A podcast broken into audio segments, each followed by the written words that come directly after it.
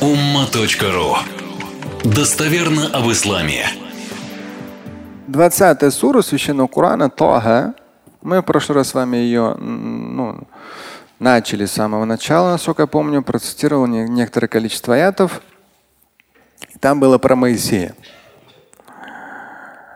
Безусловно, про пророков и посланников Божьих очень много э, отдельных аятов и фрагментов в сурах. И, конечно же, это идет в назидание людей до конца света. Здесь уже это обязанность имамов, муфтиев, людей, подчеркну, с высшим богословским образованием, чтобы они умели правильно понимать Коран и Сунну. Потому что, опять же, реалии интернета и моего ведения страничек, я вижу, что люди, чуть-чуть начав ориентироваться в аятах хадисах, настолько нагло себя начинают как бы вести, как знающие, хотя там ну, реально нифига не знают. Но реалии таковы, то, что свободный доступ знаний, люди сразу по своему невежеству думают, что они знающие. Все не так просто. И здесь, конечно, должно быть соответствующее и образование, и в последующем и личный опыт, чтобы правильно понимать и делать правильные выводы из Корана и Сунны. Что касается пророков, посланников Божьих, то даже их количество, ну вот вам такой вопрос на засыпку. Э, в исламе, хотя я вам говорил об этом, но все же. Э, в исламе есть обозначение, сколько лет существует человечество на Земле. Это как-то упоминается в Коране и в хадисах? Да. То есть нужно понимать, что если даже кто-то где-то говорит, что там несколько тысяч, это только в христианстве такое есть. И то не в смысле в христианстве как бы как от Иисуса, а в смысле христианстве как вот ну в средние века так кто-то там посчитал и решил вот так, что там несколько тысяч. С точки зрения ислама такого нет. С точки зрения, как раз сейчас, как было сказано, э, то есть в том числе в Коране говорится, что при Всевышнем ну, один день это как 500 тысяч, да? 50 тысяч. Хамсин алифсана. И э, вот в любом случае, в любом случае, на сегодняшний день наука говорит о существовании уже, по-моему, там миллиард с лишним лет, что вот эта вот вся система работает. То есть наука не может до конца уйти туда в глубину, постоянно все глубже, глубже находит подтверждение, сколько человечества существует на планете Земля. Вот, так что с точки зрения ислама, э, с точки зрения ислама нет цифр, определяющих количество лет существования человечества на Земле. Здесь может быть и миллион, и миллиард. И это не важно. Но, безусловно, уже о многом говорит то, что заключительный Божий посланник все. То есть на этот счет в исламе разногласий никаких нет. Что хатаму анбия валь мурсалин заключительным пророком и посланником Божьим является, является пророк Мухаммад алейхиссалам. Все. Для нас, мусульман, очень хорошо. Коран в оригинале. Заключительное да, Слово Божье от Всевышнего, неизменяемое в оригинале до конца света. Есть четко наука, сунна, и там четко все разложено по полочкам, достоверно, недостоверно, все вот эти нюансы. Дальше уже отдельно. Там ученые в этом изучают то, мусульманское богословие это уже отдельное направление. И все эти 14 веков, там все эти детали, нюансы изучения и тонкости, все это четко расставлено по своим местам. Могут быть мнения там разные, это уже не важно, разные течения, это уже не так важно. Главное сама достоверная основа. И вот пророки и посланники Божьи, среди них один из них это Моисей. Моисей и э, кто-то из вас был на горе Синай? Вот. Кто-нибудь еще был? Ну, интересное, интересное место. Я там в свое время был, по-моему, 94 что ли год. И Эм, там не летом, именно зимой туда едут. Летом, по-моему, что-то там много змей или что-то в этом роде. И ты поднимаешься, три часа поднимаешься, то есть такой у меня пуховик был, хотя это Каир, Египет вроде как, а там холодно зимой очень. А, плюс семь. А, плюс семь. ну вот, наверху. И ты часа три вот так ночью поднимаешься до восхода солнца, чтобы подняться. Реально там колотун. На самый верх поднимаешься. Но это уже там гора Синай. Да, и там как раз есть маленькая мечеть. Там обычно как раз утренний намаз читают, как раз к этому времени туда поднимаются. У меня даже видеокассеты остались с записями вот этих событий, когда мы поднимались. И э, там синагога, церковь и очень красивый восход солнца.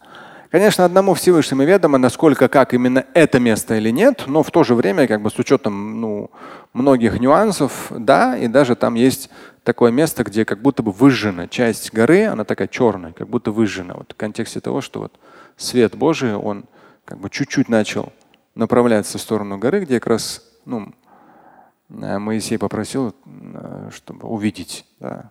И этот взрыв, и он теряет э, сознание. Вот, но это уже отдельная история. В данном случае в суре Тога берется как раз начальный этап, э, когда на Моисея возлагается пророческая миссия. И мы с вами в прошлый раз это упомянули о том, что вот ну, в темноте ночи никакого освещения нет. И он видит свет и говорит своей семье, что «Э, подождите, вот я пойду посмотрю, что это. И там происходит определенный диалог, мы с вами его разобрали.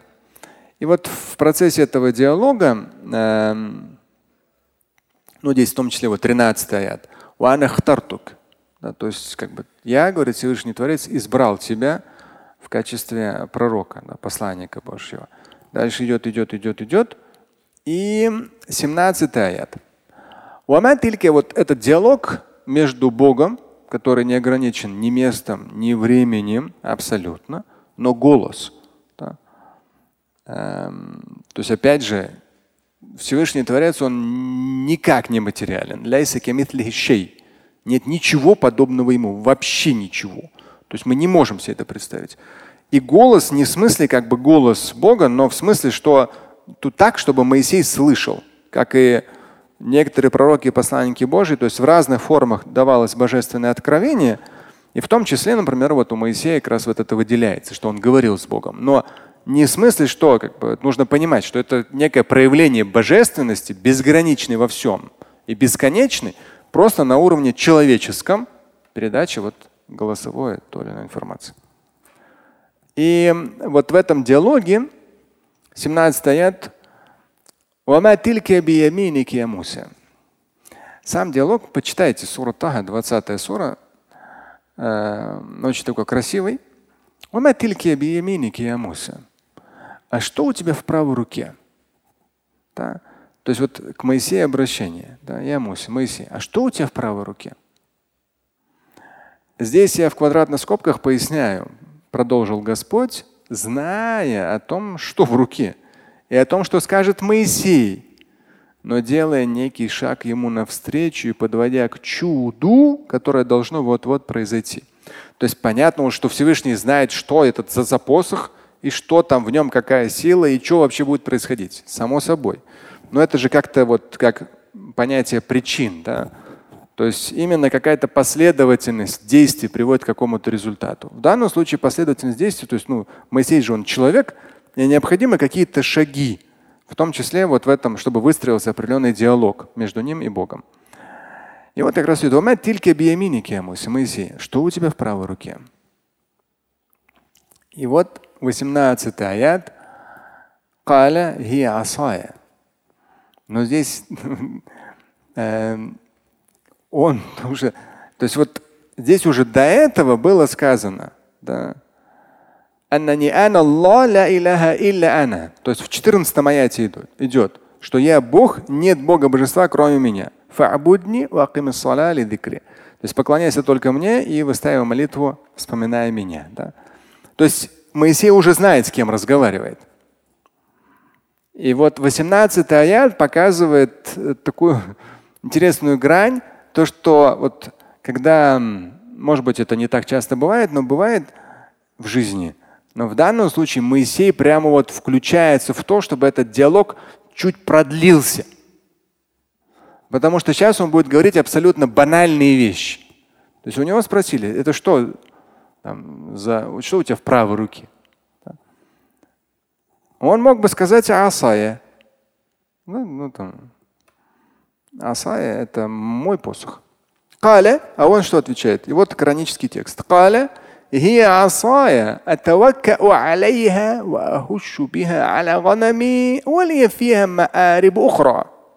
Он аж вон сколько всего сказал. Это, говорит, мой, мой, он не сказал просто посох. Он сказал, это мой посох. Я опираюсь об этот посох. Я в том числе пасу овец, использую этих, этот посох. И еще есть другие функции у этого посоха. То есть вот он очень деликатно, то есть по сути, ну что, посох посохом, а он старается вот удлинить этот разговор, чтобы простые банальные вещи, но чтобы разговор продолжался. И вот уже дальше, 19 аят, قال ألقيها يا موسى. То есть Всевышний говорит, алькиха я Муса. Моисей, брось его. Алькиха. Коротко и ясно брось его. То есть, опять же, здесь какое-то вот чего-то там сложного. Аль-Киха. Я Муса. Брось. Моисей. Брось. Посох. فألقاها 20 аят. Он бросает, и хуб моментально превращается в змею. Здесь не говорится, что большая, в пояснениях уже говорится, поэтому я в квадратные скобки ставлю огромную таса, движущуюся змею. То есть огромную движущуюся змею превращается этот посох. Здесь далее идет что? 21 аят. Каля худха, валя тахав. Возьми и не бойся. Если подстрочно. Всевышний говорит, худха Возьми и не бойся. То есть вот этот момент тоже страха, да, э, один из моих таких любимых, часто цитируемых аятов. То есть верующие люди, над ними не властвует страх, и они не будут опечалены. Но вот здесь вопрос страха не в смысле там какой-то уличной разборки, вопрос страха вообще, то есть страх. Да? страх там за детей, страх там, я не знаю, там кто-то там кризиса боится, еще что-то. Страхи, животные, различного рода страхи. Если человек верующий, над ним они не властвуют. Они могут появиться, но власти не имеют. Потому что во всем том, что вне наших сил, мы что делаем? Полагаемся на Всевышнего, отдаем ему. Незачем бояться. В данном случае худха возьми и не бойся. Возьми и не бойся. Мы вернем ну, посох в прежнее состояние. То есть обратно превращается в посох. 22 аят.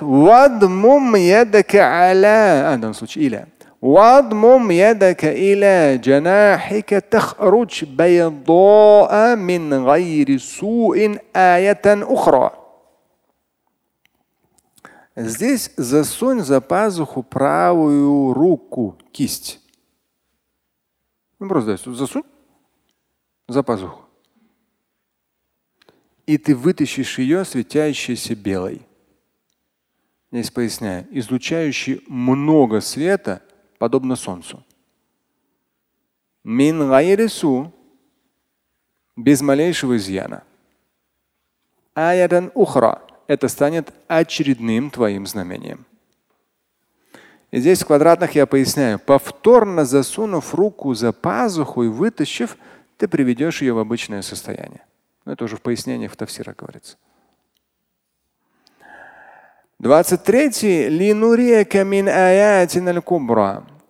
Здесь я в квадратных поясняю. Этими двумя чудесными обстоятельствами линуреки мы решили дать тебе возможность показать другим, величественные знамения. Поясняю, чтобы, видя их, люди удостоверились в истинности твоей миссии, Моисей. То есть ему даются вот эти два чуда. И когда вот эти два чуда предоставляются, ну, видимые, да, то, что мы сегодня говорили, у пророков, у них муаджизат и хаварик. Чудеса, хаварик – это то, что выходит за границы обычного – То есть причем шадидатуль вудух – это вещи, которые очень явные. И вот как раз здесь две вещи такие явные. Посох, ну уж как бы тут он превращается в огромную змею, тут ну, оно, явно, да. Или там тот же самый в темноте ночи засунул руку, вытащил, она как прожектор тебе светит. Ну, как бы тоже. Опять засунул, уже не светит. И обозначив, продемонстрировав эти два чуда, Всевышний Творец говорит Моисею, «Идхаб иля фирауна иннаху тага». Ступай к фараону. Он перешел уже все разумные границы. Как фараон перешел все границы? Назвав, назвав себя, да, посчитав себя Богом. И вот дальше с 25 по 35 идет определенная дуа. Несколько аятов этого дуа я вам процитирую. Четыре аята. Это как раз то, что я перед ваазом всегда цитирую. Они очень мощные. То есть та молитва, которую Моисей проговорил.